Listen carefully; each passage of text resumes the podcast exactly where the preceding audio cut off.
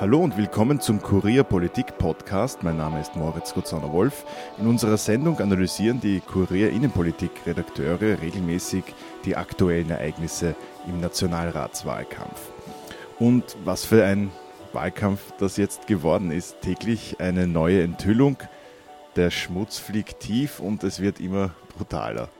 Wir besprechen heute die neuesten Entwicklungen in der Silberstein-Affäre und insbesondere die Vorwürfe des PR-Beraters Peter Puller gegenüber der ÖVP und wir fragen uns, was für Auswirkungen die Affäre auf die Wahl haben könnte.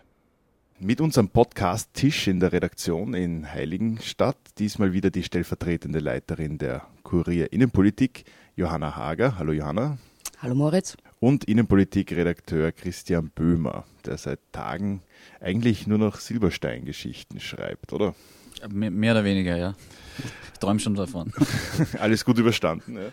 So, so, so weit, ja. Um der Verwirrung vorzubeugen, das hier ist die erste offizielle Ausgabe unseres Podcasts. Äh, wir haben nämlich vorher schon in aller Stille zwei Testfolgen veröffentlicht. Äh, eigentlich ist das jetzt also die dritte Sendung. Und die beiden anderen sind in unserem Podcast-Feed ganz leicht nachzuhören, was wir auch sehr empfehlen.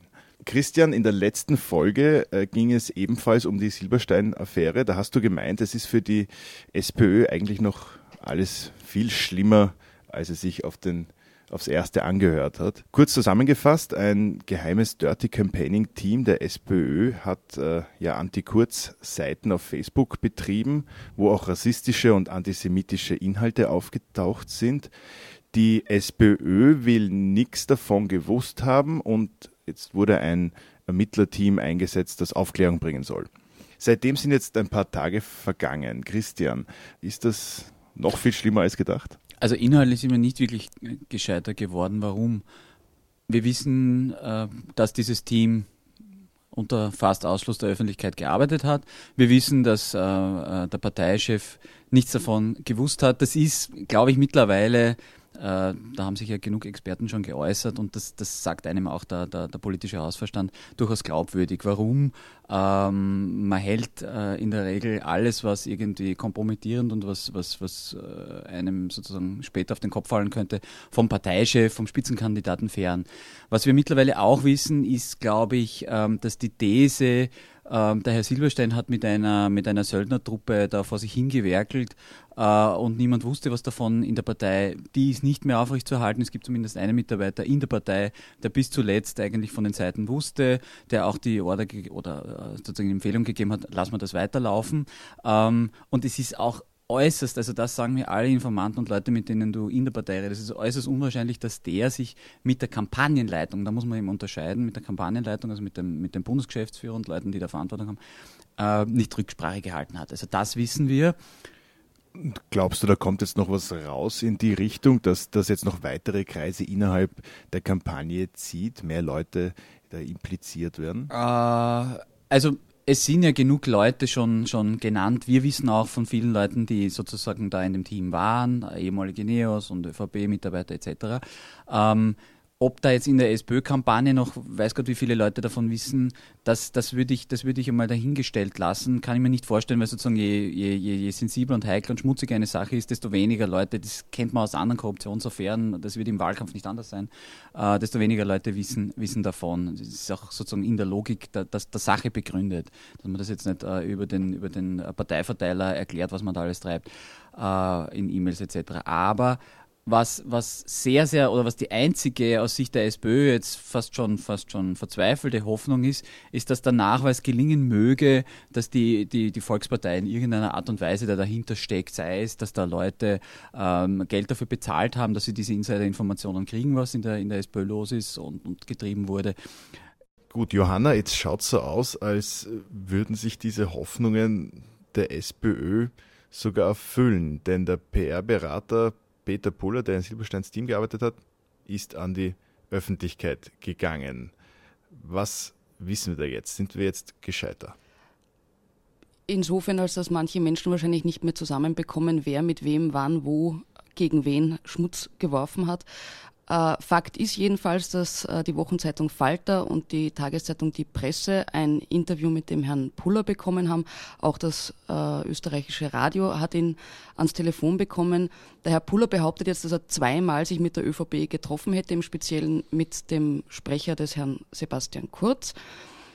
Und die, äh, das Detail, das da jetzt äh, besonders äh, für Rauschen nicht nur im Blätterwald, sondern auch hinter verschlossenen Parteitüren sorgt, ist der Umstand, dass der Herr Puller behauptet, es seien ihm 100.000 Euro geboten worden, dass er die Seiten wechselt, sprich noch einmal von der SPÖ bzw. vom Tal Silberstein zur ÖVP zu wechseln. Der Sprecher des Herrn Kurz bestreitet das und die Generalsekretärin der ÖVP, die Frau Köstinger, hat nun Klage angedroht gegen den Herrn Puller.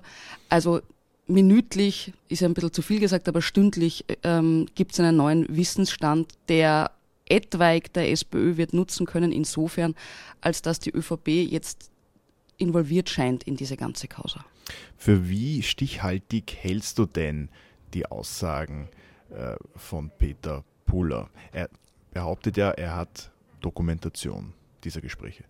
Er behauptet, es hätte einen SMS-Verkehr gegeben Davon hätte er auch einen Screenshot gemacht und sie einer Zeitung, ähm, diesen Screenshot einer Zeitung übermittelt. Wir haben nicht Kenntnis von diesem Screenshot, wissen nicht, wie es ausschaut.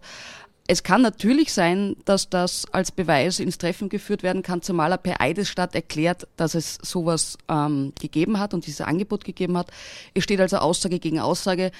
Man darf allerdings nicht außer Acht lassen, dass der Herr Puller aufgrund dessen, dass er so oft die Seiten gewechselt hat, ein Insolvenzverfahren ähm, hatte bzw. noch hat, äh, eine nicht unbedingt in der Öffentlichkeit glaubwürdige Person darstellt, was allerdings nicht im Umkehrschluss unbedingt heißen muss, dass er genau jetzt in dieser Causa lügt. Wie glaubst du, geht es jetzt in der Affäre weiter?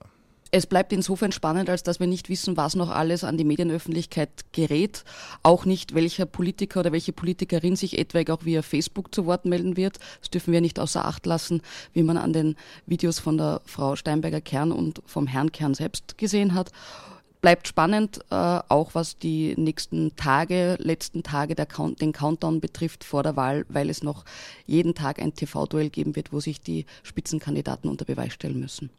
Ja, das ist auch gleich die nächste Frage, vielleicht auch die Hauptfrage, ähm, inwiefern wir jetzt schon abschätzen können oder was ihr zwei glaubt, äh, was denn wirklich übrig bleibt von dieser Affäre. Johanna, wenn die Leute am 15. Oktober in der Wahlkabine stehen und ihr Kreuzerl machen, spielt da die Silberstein-Affäre eine Rolle?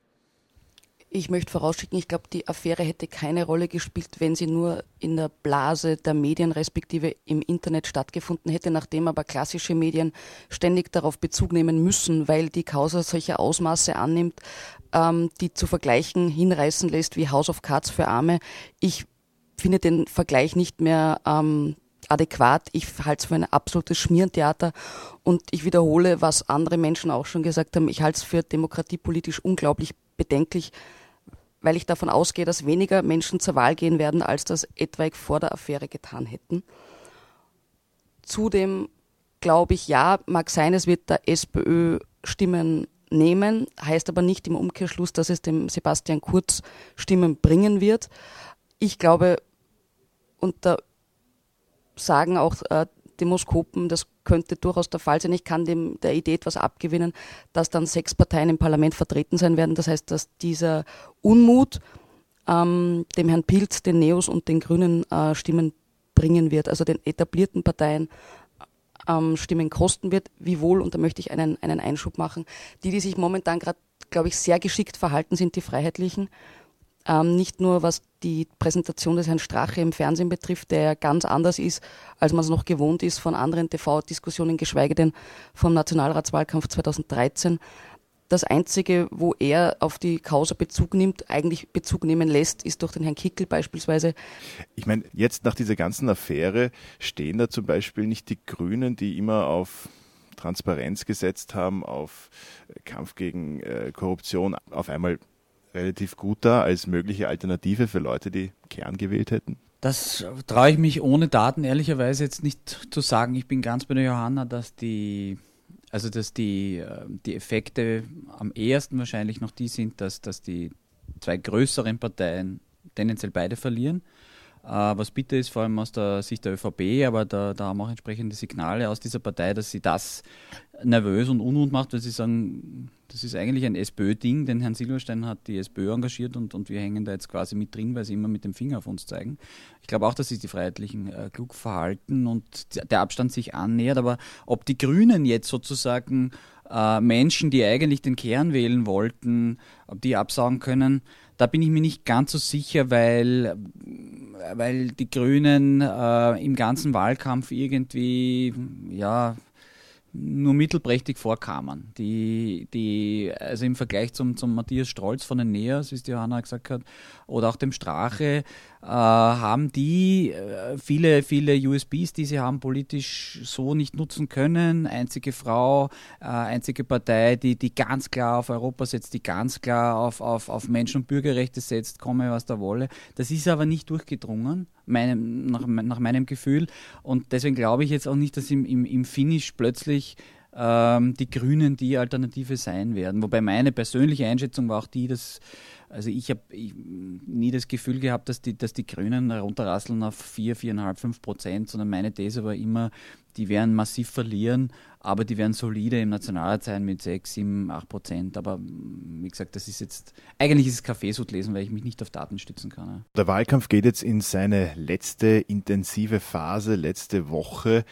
Johanna, auf was sollen wir jetzt aufpassen nächste Woche? Was sind die Events? Die Events sind äh, TV-Diskussionen am laufenden Band. Die haben wir zwar schon seit Wochen erlebt, ähm, denke, dass es aber jetzt noch zu wahrscheinlich Rekordeinschaltquoten kommen wird, weil es eben die Causa Silberstein gibt und weil die Menschen wissen wollen, wie sich der Herr Strache gegenüber dem ähm, Kanzler Kern verhält, der Herr Kurz gegenüber seinem ehemals Regierungspartner Kern äh, und vice versa. Ich finde das überhaupt ein ziemlich schönes Bild in dieser unschönen Wahlkampfzeit, dass die Menschen sich so sehr dafür interessieren, dass nicht Fernsehen tot ist und alles gestreamt wird. Und selbst wenn, ähm, dann sehen ganz viele Menschen Puls 4 Diskussionen als auch ORF Diskussionen ähm, so, wie ich es nicht geglaubt hätte, was mich wieder glauben lässt, dass die Menschen tatsächlich an, an Politik interessiert sind und sei es einfach an der Konfrontation an der, zwischen zwei politischen Persönlichkeiten. Mhm. Christian, wie siehst du das? Also ich sehe es genau so. Wir haben über 40, äh, gezählte über 40 äh, Wahlsendungen, Konfrontationen, Interviewrunden und so weiter gehabt. Die Quoten sind nach wie vor hoch. Die, ich glaube auch, dass die weiter raufgehen werden oder hoch bleiben werden. Und was ich extrem sozusagen Demokratie und, und medienpolitisch super finde und spannend finde, ist, dass ähm, der ORF mit seinem öffentlich-rechtlichen Auftrag und mit seiner Reichweite sowieso eine gewisse Einschaltquote hat, was, was, was okay und fein und gut ist, aber dass auch private Medienunternehmen äh, mit, äh, mit, mit Fernsehformaten, mit Interviewformaten, mit Duellformaten äh, sozusagen zeigen, dass sie, ähm, dass sie da Quote machen können. Und das heißt auch sozusagen ähm, für die, dass sie das weitermachen werden. Und du hast dann einfach auch eine größere Vielfalt. Möchte ich nochmal einhaken, das finde ich wirklich auch erstaunlich, weil wir eineinhalb Jahre Wahl gekämpft haben um die Hofburg und da alles gemacht wurde, was Gott verboten hat. Und dass man da jetzt darauf verzichtet, dass es auch keine wirklichen Home Stories gab und keine, keine Kochereien oder Sport oder sonstige Dinge, sondern dass es tatsächlich um Infotainment ging ähm, und hoffentlich weiterhin geht, ist ein gutes Zeichen. Man kann aber genauso sagen, wir hatten jetzt den schmutzigsten Wahlkampf seit langem. Na, kann man glaube ich nicht so sagen. Nein? Nein, Nein findest Nein, du nicht? finde ich überhaupt nicht. Also was, was ich am allerfürchterlichsten gefunden habe, ich komme jetzt nochmal auf den Hofburg-Wahlkampf zurück, aber dass da, dass da Geschichten auch natürlich im Netz gesteuert, aber, aber Geschichten kursieren über angebliche Krebserkrankungen von Politikern, die deswegen dann nicht, äh, nicht ähm, arbeitsfähig seien und so weiter. Also das, das, das finde ich schmutzig und perfide, wenn's, wenn's, wenn nicht einmal mehr die, die körperliche und physische Integrität von, von, von Kandidaten mehr äh, tabu ist. Das, das finde ich arg. Ähm, die, Met die Methoden, man muss nämlich, finde ich, auch äh, nur ein Satz dazu, beim, beim Silberstein muss man sehr genau hinschauen, ja. Ähm, dass, dass eine SPÖ mit zum Teil ähm, abstrusen Argumenten, antisemitischen Facebook-Seiten etc. werben oder, oder agieren lässt, ist, ist, ist wirklich nicht in Ordnung und macht auch einen Riesenschaden für die SPÖ, ja. Aber viele dieser Mails, die jetzt teilweise auch, auch kursieren, zeigen ja nur, äh, dass die Parteien oder die Partei in dem Fall in Fokusgruppen arbeiten, dass sie sich überlegt haben, okay, welche Schwächen, welche Stärken hat der politische Gegner und so weiter. Und das wiederum, da, da wollen wir nicht päpstlicher als der Papst sein. Also, dass ich mir überlege, äh, wo kann ich meinen äh, Gegenüber äh, irgendwie erwischen und was sind meine Vorzüge und meine Nachteile und umgekehrt, was kann die ÖVP schlechter oder besser als ich. Das, das ist professionelles, professionelle Politik, das erwarte ich mir von einer Partei. Ja. Also da, da, da muss man schon auch genau hinschauen, was wird, was wird da im Wahlkampf wirklich als böse oder als, als unanständig wahrgenommen. Okay, also nicht der schmutzigste Wahlkampf, aber ein schmutziger Wahlkampf und die Leute interessieren sich offenbar trotzdem noch für die Politik, für die Debatten im Fernsehen. Auch eine schöne Sache eigentlich. Das war's für uns auch schon wieder. Danke Christian. Sehr gern, danke dir. Danke Johanna fürs Kommen. Danke auch. Und danke vielmals fürs Zuhören. Wir melden uns bald wieder mit Analysen zum Wahlkampf. Jedenfalls Sofort, wenn sich etwas Wesentliches tut, setzen wir uns hier im Podcast-Raum zusammen. Wir würden uns über Feedback und Bewertungen auf Apple Podcasts oder auf anderen Podcast-Plattformen freuen. Unsere Musik stammt wie immer von Mieux. Hören Sie auch beim Podcast Zwei Stimmen rein. Der stammt von unseren Kurierkollegen Tom Schaffer und Karl Oberascher. Eine schöne Woche noch und bis bald.